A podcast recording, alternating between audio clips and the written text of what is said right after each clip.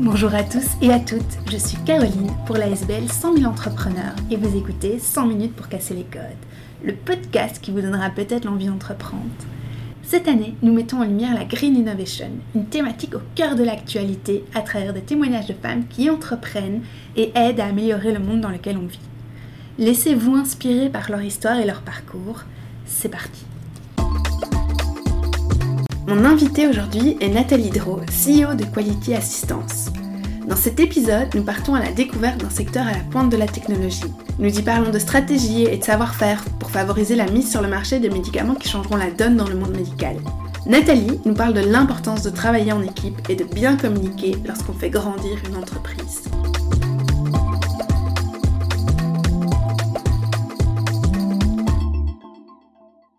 Bonjour Nathalie. Bonjour Caroline. Tu es pharmacienne d'industrie de formation et aujourd'hui CEO de l'entreprise Quality Assistance, leader européen en sciences analytiques. Ton entreprise fournit tous les services d'analyse dont les sociétés pharmaceutiques ont besoin pour développer et commercialiser de nouveaux médicaments innovants. Mhm. Concrètement, que regroupent les sciences analytiques et que fait Quality Assistance au quotidien si tu devais l'expliquer avec des mots simples? Euh, D'abord les sciences analytiques. les sciences analytiques, c'est l'ensemble du, du savoir et du savoir-faire relatif à l'analyse des médicaments. Cela regroupe plusieurs aspects pharmaceutiques, scientifiques, technologiques et aussi réglementaires. Alors, par rapport à notre métier, sur base de ces compétences en sciences analytiques, nous réalisons les mesures qui doivent permettre à nos clients de démontrer la qualité, la sécurité et l'efficacité des médicaments qu'ils sont en train de développer. Nous allons donc aussi bien travailler sur le médicament en tant que tel que sur des tissus et des fluides biologiques qui sont en provenance d'études non cliniques et cliniques. Pour réaliser les mesures, nous utilisons des outils, c'est-à-dire des équipements analytiques et des logiciels. Et les résultats que nous générons en faisant ces mesures sont compilés dans un dossier d'enregistrement qui est ensuite soumis à l'Agence européenne du médicament pour l'Europe ou à la FDA pour les États-Unis pour évaluation en vue d'une autorisation de mise sur le marché. Ce qu'il faut savoir, c'est que ce long processus dure en général entre 10 et 12 ans. Et donc pendant ces 10 à 12 ans, nous sommes en fait une sorte d'extension de pointe pour les sociétés pharmaceutiques qui ne disposent pas des équipements, du personnel ou de l'expertise nécessaire pour réaliser ce travail. Vous travaillez aussi activement sur des maladies qu'on connaît malheureusement tous, les différentes formes de cancer, les maladies auto-immunes. Cela doit être gratifiant au quotidien, mais aussi une charge sur les épaules de savoir que l'on mène euh, ces combats. On peut dire que votre entreprise apporte une certaine innovation dans l'approche. Peux-tu nous en dire plus sur vos recherches à ce sujet, mais aussi surtout sur votre secret pour rester à la pointe de la technologie dans ce domaine? Alors, les sociétés pharmaceutiques avec lesquelles on travaille, ce sont celles qui innovent, celles qui sont en train de développer des nouveaux médicaments, qui ne sont donc pas encore accessibles, mais qui vont changer la donne apporter plus de confort, une meilleure qualité de vie, parfois plus de temps face à la maladie, ou dans le meilleur des cas, traiter quasiment, carrément cette maladie. Donc contribuer à changer la vie des patients, c'est effectivement une réelle fierté, mais également une responsabilité importante pour chaque membre de notre équipe. Et nous voulons nous positionner comme partenaires privilégiés, vraiment compétents et fiables pour chacun de nos clients. Pour cela, mais il faut qu'on investisse dans la qualité de nos services, que ce soit en termes de conformité aux exigences réglementaires, euh, en termes de compétences scientifiques et techniques, bien sûr théoriques et pratiques, en termes organisationnels et aussi relationnels. Toutes ces compétences, elles doivent être maîtrisées par notre équipe et puisqu'elles évoluent en permanence, faire l'objet d'une veille et de formation continue. C'est par exemple pour cela que nous avons décidé d'aller encore un peu plus loin dans nos formations en créant une pharmacadémie qui ouvrira ses portes euh, en même temps que notre nouveau bâtiment fin 2024. Ce que je peux dire en plus, c'est que on insiste vraiment sur euh, le fait que chacun puisse se sentir concrètement impliqué dans la finalité de notre travail. Et donc nous communiquons beaucoup en interne vers les équipes euh, sur les projets que nous avons entre nos mains, sur les projets qui nous sont confiés. Donc par exemple, à chaque nouveau projet, on va euh, faire une communication en reprenant le produit, sa structure moléculaire, son mode d'action, ses indications, son stade de développement et l'implication que Quality Assistance a dans son développement. Cela permet à chacun, qu'il soit directement impliqué ou non dans le projet, de savoir pourquoi il bosse, à quel maillon de la chaîne il contribue et l'impact qu'il a sur la santé humaine. C'est finalement tout le sens de notre métier. On peut dire donc qu'il y, a, il y a plusieurs choses euh, vraiment qui font que vous avez euh, autant de succès. Donc euh, vraiment cette collaboration en interne, mais aussi ce partenariat avec les autres. C'est vraiment aussi une histoire de 40 ans d'entrepreneuriat familial. Mhm. Tu viens aujourd'hui d'en reprendre le flambeau comme CEO à la place de ton père. Et alors la question c'est devenir dirigeante d'une entreprise dans le domaine scientifique. Est-ce que c'est une ambition que tu as toujours eue en toi ou cela a été nourri par le background familial? Et alors si tu peux nous expliquer ton parcours alors je pense qu'en fait, je dois répondre les deux.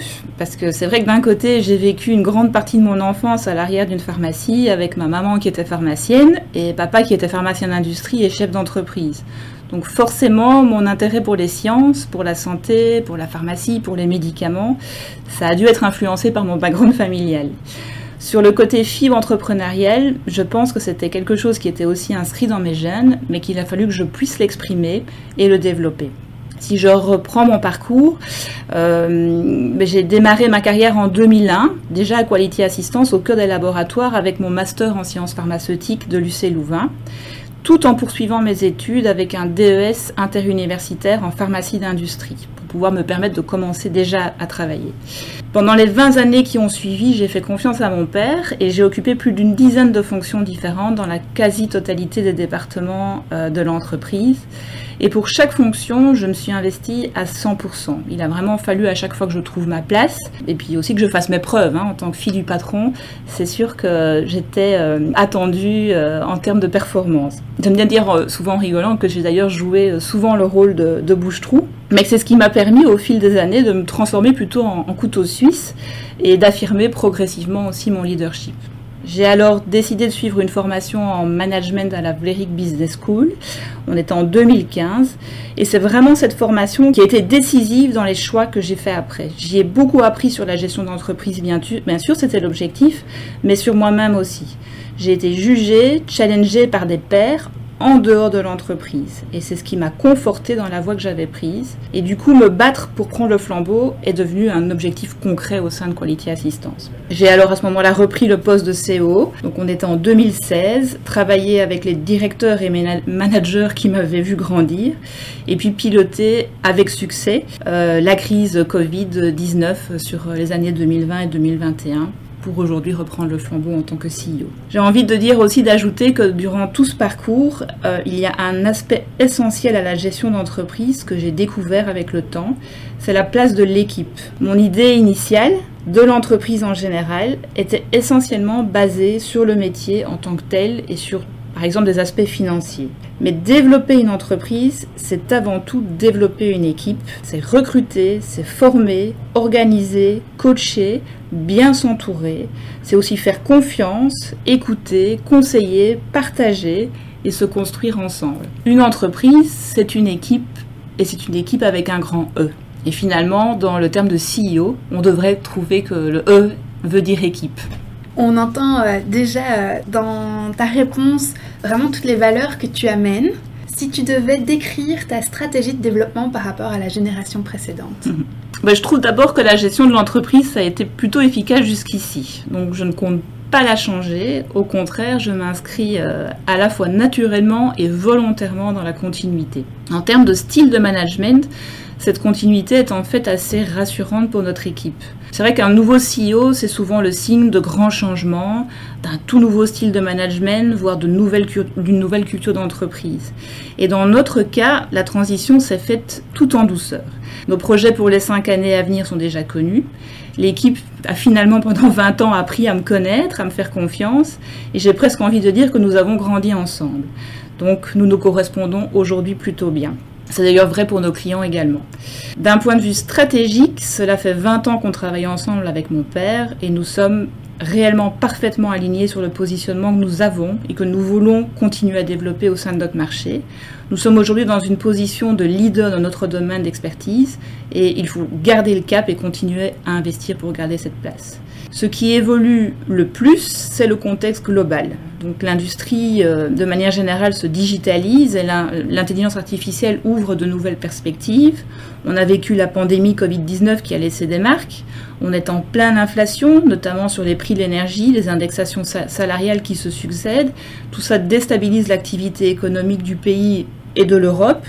Et évidemment, l'impact de toute cette activité est réel sur l'environnement et le climat et doit être une préoccupation majeure pour laquelle il faut agir à tout niveau et donc au nôtre évidemment. Toutes ces influences extérieures nous obligent et nous, nous demandent d'être capables de nous remettre en question par rapport à nos acquis et nos croyances et d'intégrer ces paramètres à nos nouvelles décisions. C'est probablement là les, plus grands changements qui arriveront dans le futur. Et j'aimerais bien qu'on zoome euh, sur certains euh, de tes projets et euh, j'aimerais savoir justement quelle est ta plus belle réussite pour toi de ces derniers mois? Hmm. J'ai envie de dire, alors je vais répondre à titre personnel mais aussi professionnel, c'est sans hésiter ma prise de fonction en tant que CEO c'est la reconnaissance pour moi et la confiance qu'on m'a donnée à travers la mission. Mais c'est aussi la, réaction de l'équipe à l'annonce du passage de flambeau. Euh, j'ai reçu des applaudissements, énormément de mots, de gestes qui ont été enthousiastes, chaleureux, sincères. Et c'est vraiment incroyable ce sentiment d'être porté par une équipe. C'est vraiment pour moi ma plus belle réussite des 20 dernières années. Cette année, la semaine de l'entrepreneuriat au féminin et euh, avec la thématique de la Green Innovation. Une des premières choses que tu as dites en devenant CEO, c'était ton souhait de devenir autonome d'ici 2030 mhm. d'un point de vue énergétique. Quelles vont être les grandes étapes pour y arriver alors, c'est quelque chose qui a déjà démarré. Hein. Donc, nous travaillons selon deux axes. D'un côté, l'amélioration de notre euh, efficience énergétique et de l'autre côté, la production d'énergie alternative.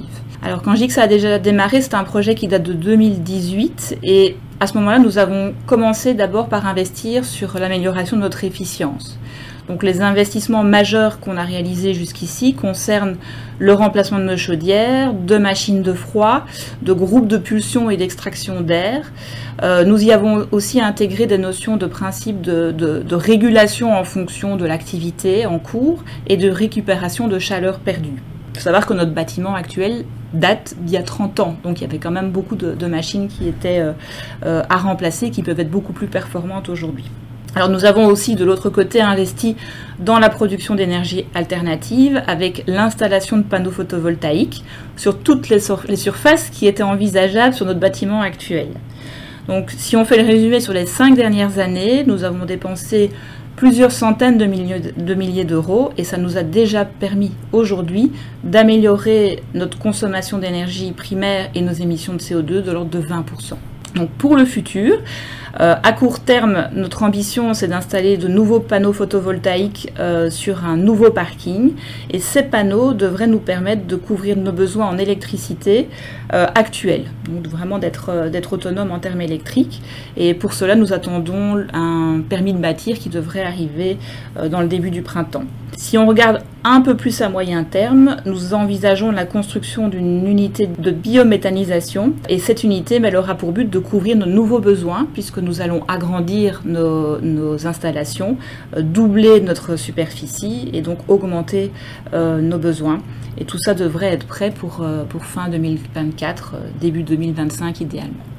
À titre plus personnel, es-tu optimiste sur le monde de demain et à notre capacité à atteindre les objectifs fixés par l'ONU pour limiter le dérèglement climatique?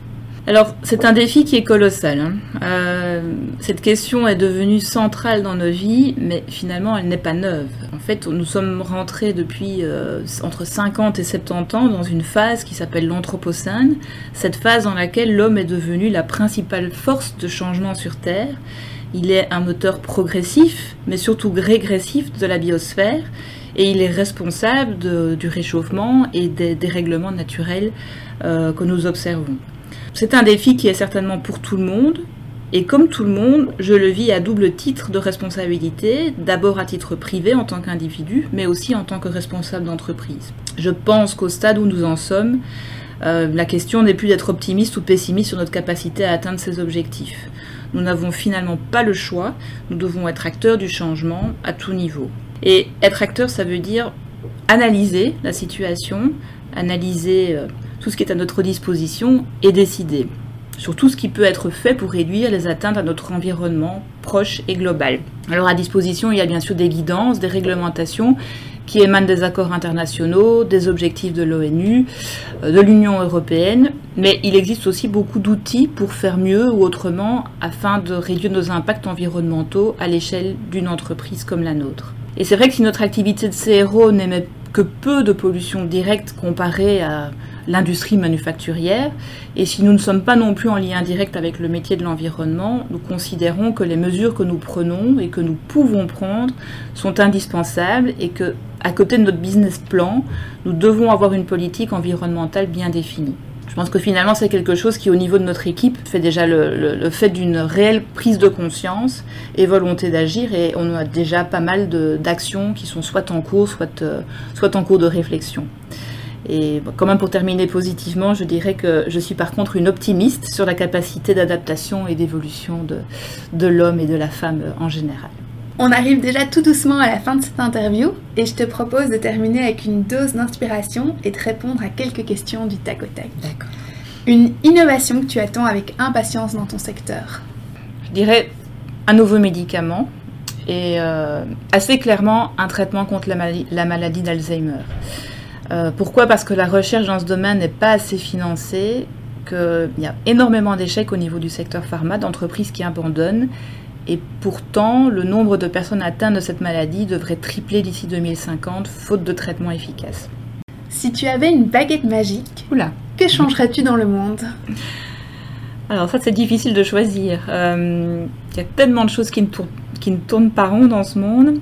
Allez, s'il faut rester réaliste et peut-être repartir de ma sensibilité de maman, je donnerais certainement plus de moyens à l'enseignement euh, pour mieux accompagner chaque enfant, chaque adolescent, pour lui donner le maximum de chances de bien choisir sa vie et de s'épanouir. Et donc aussi plus de moyens au niveau mondial, euh, notamment au niveau de l'ECW, donc le Fonds Education Cannot Wait. Quel conseil aurais-tu aimé entendre plus jeune? Probablement un conseil euh, du type euh, entoure-toi de, personnes positives, de personnes inspirantes et encourageantes et évite, détourne-toi des négatifs et des toxiques. Merci beaucoup.